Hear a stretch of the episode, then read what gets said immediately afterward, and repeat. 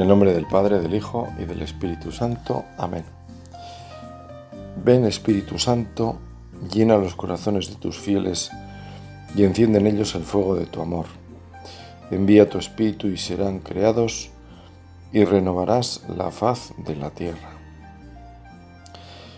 El primer día de la semana, María la Magdalena fue al sepulcro al amanecer, cuando aún estaba oscuro y vio la losa quitada del sepulcro. Echó a correr y fue donde estaban Simón Pedro y el otro discípulo a quien Jesús amaba, y les dijo, Se han llevado del sepulcro al Señor, y no sabemos dónde lo han puesto. Salieron Pedro y el otro discípulo camino del sepulcro. Los dos corrían juntos, pero el otro discípulo corría más que Pedro. Se adelantó y llegó primero al sepulcro inclinándose, vio los lienzos tendidos, pero no entró. Llegó también Simón Pedro detrás de él, y entró en el sepulcro, vio los lienzos tendidos y el sudario con que le habían cubierto la cabeza, no con los lienzos, sino enrollado en un sitio aparte.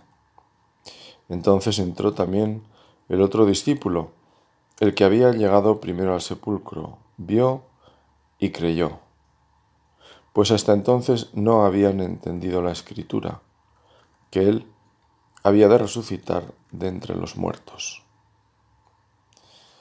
Del Evangelio de San Juan. Este es el que hoy se proclama en la misa, domingo de resurrección. Este anuncio del que fue testigo del Calvario, Juan. Hoy Tú, yo, como Juan, estamos llamados a creer. Vi, creí. Esto es lo que escribió el propio Juan en ese primer encuentro con la resurrección de Cristo. Así se encontró Cristo, mejor dicho, Juan con Cristo, o Cristo con Juan. En el sepulcro vacío. Ahí hubo un encuentro porque justamente Juan dice que hasta entonces no habían entendido y en ese momento Juan creyó. Por lo tanto, hay un cambio, según nos lo dice el propio apóstol. Juan parece que escribe este Evangelio pues para ti, para mí, que no vamos a comer y a beber como por cierto él tuvo ocasión de hacer en la orilla de ningún lago, Tú y yo no tenemos eso. Con ese Cristo aparecido a los apóstoles. En realidad aquello era algo tan excepcional que la fe no dependía de sus encuentros, porque con los doce y Santa María se habría acabado todo. La fe es para todos. Entonces diríamos que la fe no sería católica, si no hay perdón por la expresión, sería algo elitista, es decir, pues para ese grupo selecto de afortunados, los que lo vieron, los que comieron con él, los que como Tomás pudieron tocar para ser creyentes. Y sin embargo sabemos que esto no es así, porque dos mil años después, aquí estamos tú y yo ante este mensaje que cada primavera escuchamos de forma solemne por la esposa del resucitado que es la Iglesia. Y es que en este día no podemos olvidar, entre otras cosas, esta. La esposa, como buena mujer persistente, sigue insistentemente anunciando lo que para ella es razón de su vida, el sentido de su existencia la encomienda que le hizo su Señor. Haced discípulos bautizando y enseñando, guardando lo que habéis recibido. Anunciad que Cristo vive. La Iglesia repite incansablemente este mensaje. No puede fallar a ese testamento del Señor. Si alguien a quien queremos y al que estamos profundamente agradecidos porque nos salvó la vida, nos deja un encargo, oye, por favor, te voy a pedir que cumplas esto que yo no voy a poder hacer o no quiero hacer o quiero que tú lo hagas, ¿te importará hacerlo? Por supuesto, le diremos, dime de qué se trata porque si está en mi mano, cuenta con ello. Pues mira, simplemente que anuncies algo, no es cuestión de dinero ni de habilidades, es para todos y es un mensaje claro, pues este anuncio es para la iglesia, es de la iglesia. Ella es la que tiene autoridad para decir Cristo ha resucitado.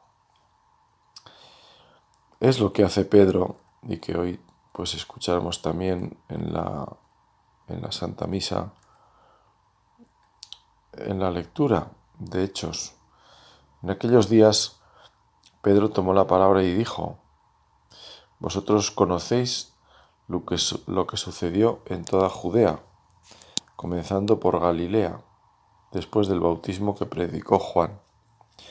Me refiero a Jesús de Nazaret, ungido por Dios con la fuerza del Espíritu Santo, que pasó haciendo el bien y curando a todos los oprimidos por el diablo, porque Dios estaba con él.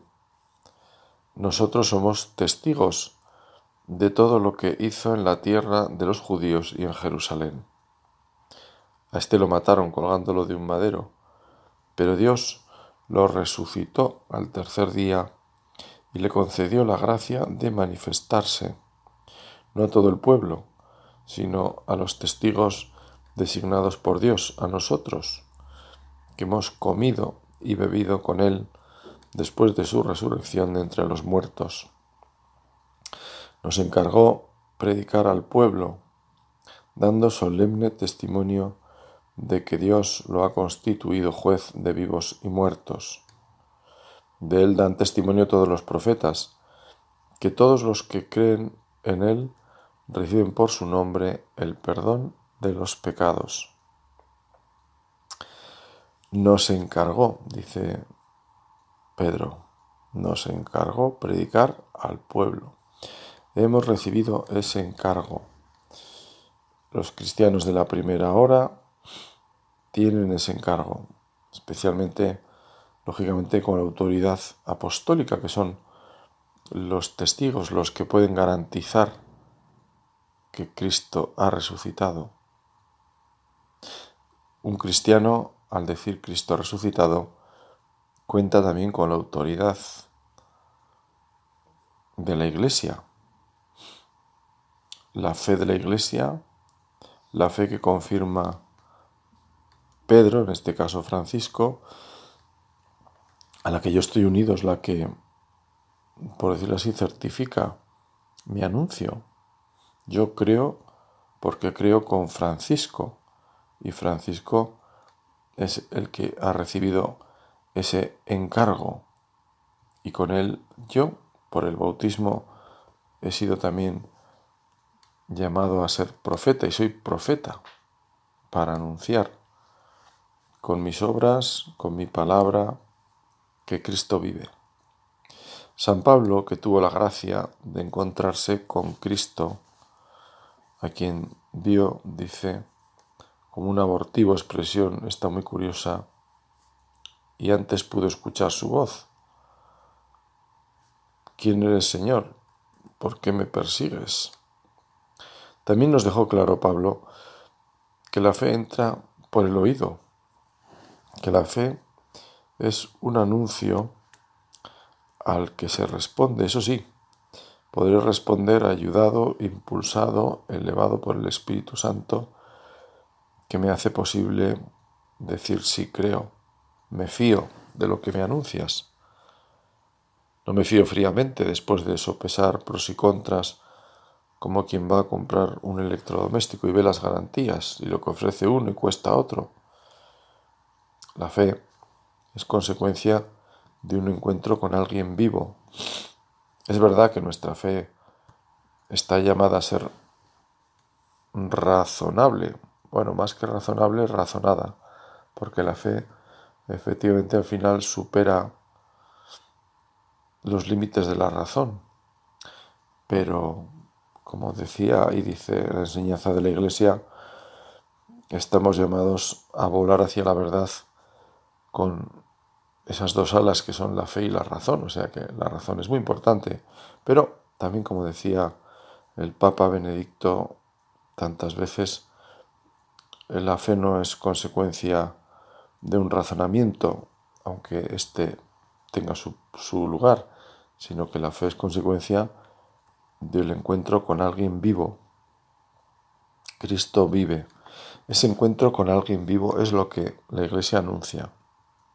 Cristo vive, Cristo ha vencido a la muerte. La muerte ya no tiene dominio sobre él. ¿Dónde está muerte tu aguijón? ¿Dónde está muerte tu victoria? dirá San Pablo. ¿Cómo vive Cristo?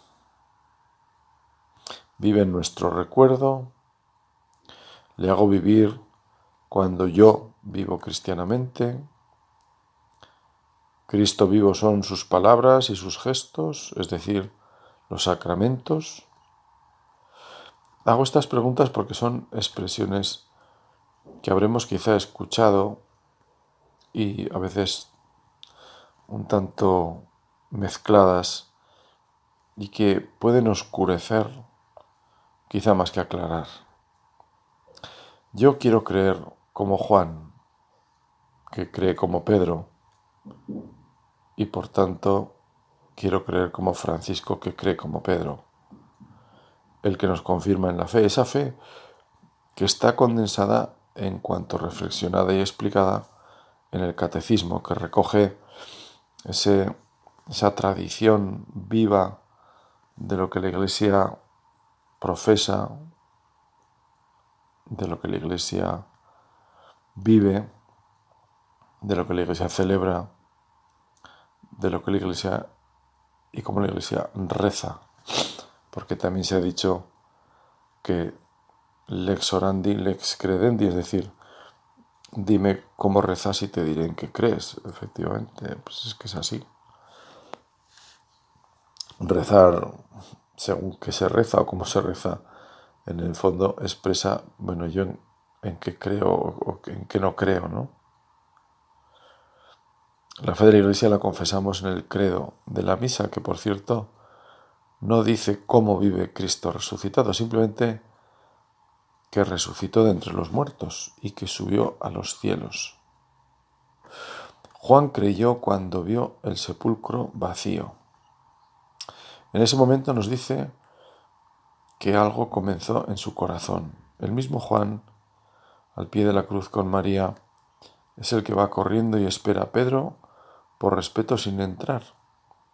Y cuando entró vio lo que él mismo cuenta y creyó y no dejó ya de creer.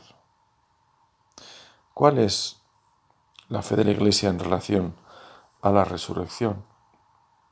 Pues que Cristo vive aunque yo no lo recuerde.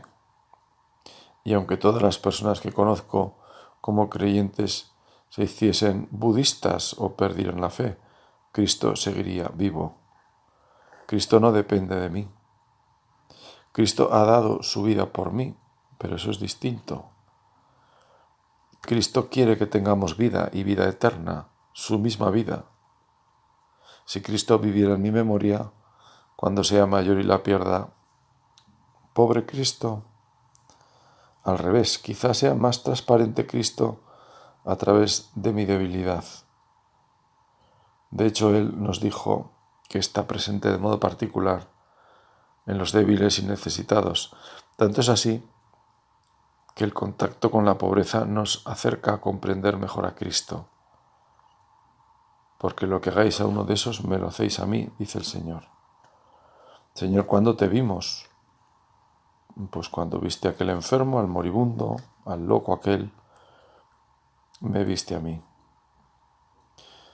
Hace unos días leía en el periódico las peripecias de un religioso que había sido enviado a un país del extranjero sin saber cuatro palabras de la lengua y con el dinero justo. Estamos hablando de hace, hace casi 100 años, en torno a 1930. Hoy quizás las cosas van y se organizan con muchos más medios. Bueno, el caso es que aquel hombre llegó a una estación después de un viaje en barco de varias semanas y allí, contaba él, nadie le entendía y tampoco le prestó nadie particular atención. Digamos que iba cada uno a lo suyo y que cuando se quedó prácticamente solo e indeciso, el único que se le acercó fue pues un indigente que además estaba algo bebido o bastante bebido y que le hablaba también en su lengua y que lógicamente este hombre pues seguía sin entender. El caso es que aquel hombre en su sencillez y en su buen corazón también, hay que decirlo, pues se ve que vio apurado a este religioso. Tanto es así que le ofreció algo de dinero, del dinero que llevaría encima, fíjate tú que llevaría encima este hombre, indicándole, pues así con el brazo decía él, la dirección del centro de la ciudad y posiblemente de alguna iglesia. Cuando este hombre salió de la estación con el agobio de la incertidumbre, donde me he metido, que se lo repetía en distintas ocasiones a lo largo del viaje, le vino como una luz, contaba él, que le hizo cambiar de actitud. Pero si has salido a recibirme, Señor, en aquel pobre, y se acordó de aquellas palabras del Evangelio, lo que hagáis a uno de estos. Cristo está presente de formas insospechadas, decía, y tenía vivo ese recuerdo después, pues eso, de tantos años y tantos años, porque ya era casi centenario, no, centenario, contaba esto, precisamente le habían entrevistado pues por ser un hombre, efectivamente, pasaba de los 100 años, y tenía la cabeza lúcida y, sobre todo, se acordaba de ese detalle, de ese momento en el que él siempre entendió que el que salió a recibirle allí fue el mismo Cristo, que no es que lo hubiera dejado allí solo, sino que eso de que yo estaré con vosotros, pues lo había cumplido el Señor. Cristo sigue vivo, aunque yo no responda. No son mis obras las que hacen que Cristo viva. Es el poder del Padre, como dice Pablo, el que resucitó a Cristo. Mis obras deben ser reflejo de la fe, para que viendo vuestras buenas obras den gloria a Cristo, como nos dice el Señor en el Evangelio, pero Cristo va por delante. Misteriosamente en lo más profundo y oscuro del mal es capaz de brillar, como ocurría en las prisiones de los mártires cristianos a punto de saltar a la arena del circo romano, o como puede ocurrir hoy cuando se secuestra por la fe en el Señor Jesús y no se pierde la esperanza en la fuerza del Espíritu que da vida, el consolador que nos envía Cristo. Os conviene que yo me vaya porque si no, no vendrá a vosotros el Espíritu. Cristo vivo actúa en los sacramentos. Cristo sigue vivo, aunque no celebremos también los sacramentos. Los días de la pandemia, en los que no había celebración pública de los sacramentos, mucha gente, pues no podíamos ni confesarnos, mucha gente moriría sin recibir la unción de enfermos. Incluso recordamos aquella celebración del Papa prácticamente solo en la gran explanada de San Pedro. Aquella imagen seguramente única en la historia de la ciudad de Roma, el Papa rezando solo. No se celebró allí ninguna misa. Es que Cristo no había resucitado. Es que Cristo no vivía. Es que el cielo se había desentendido de la tierra. Seguro que Dios seguía hablándonos. Dios sigue llevando en sus manos a esta humanidad. Doliente siempre, Cristo ha vencido la muerte. Lo peor está ganado. Escuché las experiencias de un capellán de hospital en aquellas semanas más duras del COVID, cuando no podíamos salir de casa y el número de fallecidos en hospitales y residencias fue tan elevado y después de escucharlo entendí que su experiencia es que Dios estaba especialmente en aquellos momentos finales en los que tanto Él como capellán católico, como el personal sanitario y de servicio de la sanidad, acompañaron y despidieron a muchos hombres y mujeres que dieron ese paso con la fortaleza y el consuelo que viene de lo alto. Eso es lo que este capellán de hospital nos transmitió. En ninguna otra cosa se contradice tanto a la fe cristiana como en la resurrección de la carne, decía San Agustín. Si Cristo ha resucitado, también nosotros resucitaremos con Él porque donde va la cabeza irá el cuerpo. Esa es nuestra esperanza. Cristo ha resucitado, primicia de los que resucitaremos. Él es el primero. En la liturgia de Ramos me contaba un sacerdote, y él lo seguía haciendo, que al entrar en la iglesia, él como párroco entraba el primero, lógicamente, pero lo hacía empujando con la cruz parroquial las puertas de la iglesia que estaban cerradas. Hoy en la liturgia, pues evidentemente va primero la cruz parroquial, pero va procesionando en primer lugar. Luego va el sacerdote con los el incensario y tal y cual. Pero era esta simbología de coger el sacerdote Cristo, la cruz, y empujar con la cruz las puertas de la iglesia. Cristo con la cruz abre las puertas del cielo. La iglesia es el cielo. Así lo viven nuestros hermanos orientales cristianos. Así lo heredaron de esa iglesia madre en lo artístico y por la antigüedad de la ciudad, que es Santa Sofía en Constantinopla.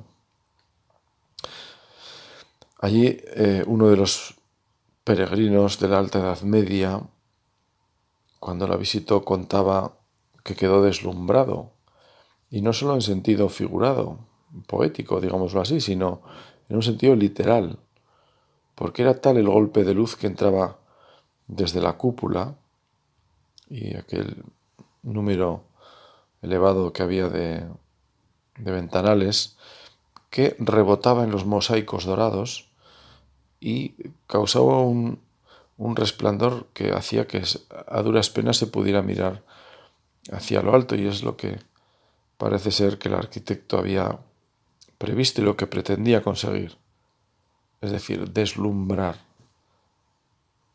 el cielo, deslumbrar el cielo. Cristo, con su sabiduría divina, ha hecho de los sacramentos algo maravilloso para nosotros la posibilidad de un encuentro, un encuentro asequible a nosotros, porque si Dios no se nos mostrara de esa forma tan, llamémosla así, sencilla, nos apabullaría, provocaría en nosotros eso que en los evangelios ocurre cuando Dios se muestra incluso en sus criaturas, los ángeles, o en las obras de la creación. No temáis, no temas. Cristo, andando sobre las aguas, y asustó, impresionó. Soy yo, no soy un fantasma, tuvo que decirles. Y es que el terror, como cuentan ellos mismos, se había apoderado del grupo. Por eso los sacramentos son en primer lugar un encuentro discreto. En segundo lugar, exigen de nosotros lo que Jesús pedía para actuar la fe. No hizo allí muchos milagros, sino solo algunas curaciones porque les faltaba fe. Esto lo recordaremos en la visita de Jesús a Nazaret, con la consiguiente mala reacción de sus paisanos. No le sentaron bien aquellas palabras del rabí de Galilea. En los sacramentos se engañan la vista, el oído, el tacto, el gusto, como dice Santo Tomás de la Eucaristía, y lo podemos aplicar a los demás, a cada uno en su medida. Pero como dice también el santo, te confesamos, Señor, con fe rendida. Si eres hijo de Dios, baja de la cruz, es decir, muéstrate como yo quiero en este momento. Si eres hijo de Dios, di que estas piedras se conviertan en panes. Haz aquí los milagros que hemos oído que has hecho en Cafarnaún. y podemos seguir poniendo peticiones, incluso nosotros haríamos las nuestras. Sin embargo, Jesús nos pide la fe. Jesús busca amigos confiados, porque sin esa confianza no hay amistad. Él no nos llama siervos, sino amigos, porque sin duda se fía de nosotros. Más aún, no deja de hacerlo, aunque le respondamos mal a veces o incluso aunque nos hayamos pasado la vida sin responder. Porque Dios es también el Padre de la hora nona, es decir, el que llama cuando le parece incluso a punto de salir de este mundo. Hoy estarás conmigo en el paraíso. La Eucaristía es el signo de Cristo resucitado. En la vigilia pascual todo confluye ahí, la luz, el agua, la palabra, con sus liturgias propias y tan ricas esa noche, terminan con la presencia de Cristo resucitado que parte el pan. Como en los de Maús termina nosotros el Señor, nos sale al camino de la vida en esa noche, en esa madrugada del sábado al domingo, para compartir nuestra senda, porque Él está con nosotros todos los días de nuestra vida. Cuando sale el sol, cuando está nublado el día, cuando hay tormenta en el horizonte o, o están cayendo chuzos de punta, como decimos vulgarmente. Eres el Emmanuel, Dios con nosotros. Toda la historia de la salvación es en el fondo expresión y consecuencia de esta realidad, que Dios está con nosotros, no nos abandona, porque nunca ha dejado de estar. ¿Puede una madre olvidarse del hijo de sus entrañas? Nosotros seguimos en las entrañas de Dios, porque nuestra existencia es consecuencia de su amor providente como los pelos de nuestra cabeza, así nos tiene contados Dios. Contados nuestros días, contada nuestra vida toda, respetando nuestra libertad y esperando nuestra respuesta de hijos amorosos y por tanto agradecidos por encima de todo. Este tiempo de la Pascua que comienza hoy tiene que ver, tiene que ser un tiempo eucarístico si queremos vivir la presencia del resucitado, vayamos a Galilea como los apóstoles para encontrarlo. Y esa Galilea es la Eucaristía, el sagrario. Igual que Galilea no es un momento concreto, sino la permanencia de una región, es Galilea el primer día de la semana y cuando hay que hacer las labores del campo. Es Galilea cuando llega el duro invierno y cuando el cielo está cerrado y las cosechas peligran. Es Galilea cuando se revuelven algunos judíos fanáticos contra los cristianos y cuando hay que socorrer a los huérfanos y las viudas viviendo el mandamiento nuevo.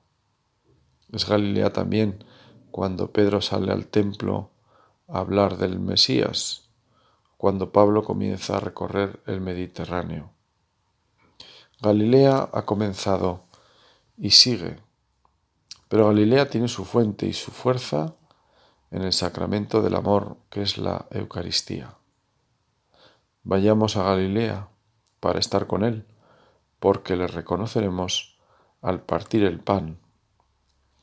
Ojalá que esa costumbre tan sencilla como beneficiosa como ocurre con las cosas de Dios, que tienen ese signo de lo sencillo, pero no por eso dejan de ser importantes, como es visitar a Cristo en el sagrario y dejar que Él nos visite, mirarnos como se miran los amigos y dejarse mirar por quien nos ama y con su mirada nos devuelve la alegría para el caminar diario. Y cómo no, Santa María, si hay algo que en este día el sentido común ha cristalizado en la fe del pueblo de Dios, es ese encuentro del Señor resucitado con su madre. Lo representamos como podemos en la liturgia, con niños que vestidos de ángeles simpáticos y de voz chillona le dicen a la Virgen, con sus vestiduras negras, por el dolor de la muerte, Alégrate María, porque tu Hijo ha resucitado. Es curioso, pero es la misma expresión que se utiliza en el Ave María, aunque en castellano decimos Ave María, Dios te salve María. Quizá sería más lógico decir Alégrate María, como se hace en otras lenguas. La alegría de María, el encuentro del Hijo con la Madre, de los brazos del dolor que vemos representados en la piedad, otra imagen que el sentido común ha llevado tantas veces al arte. El cadáver de Jesús en brazos de su madre, ahora vuelto a los, a los brazos de su madre, la vida como victoria sobre la muerte. La vida porque una madre significa dar vida, se encuentra con la fuente eterna de la vida, el origen de la vida. En María siempre nos encontraremos a la vida con mayúscula, que es Jesús. Así sea.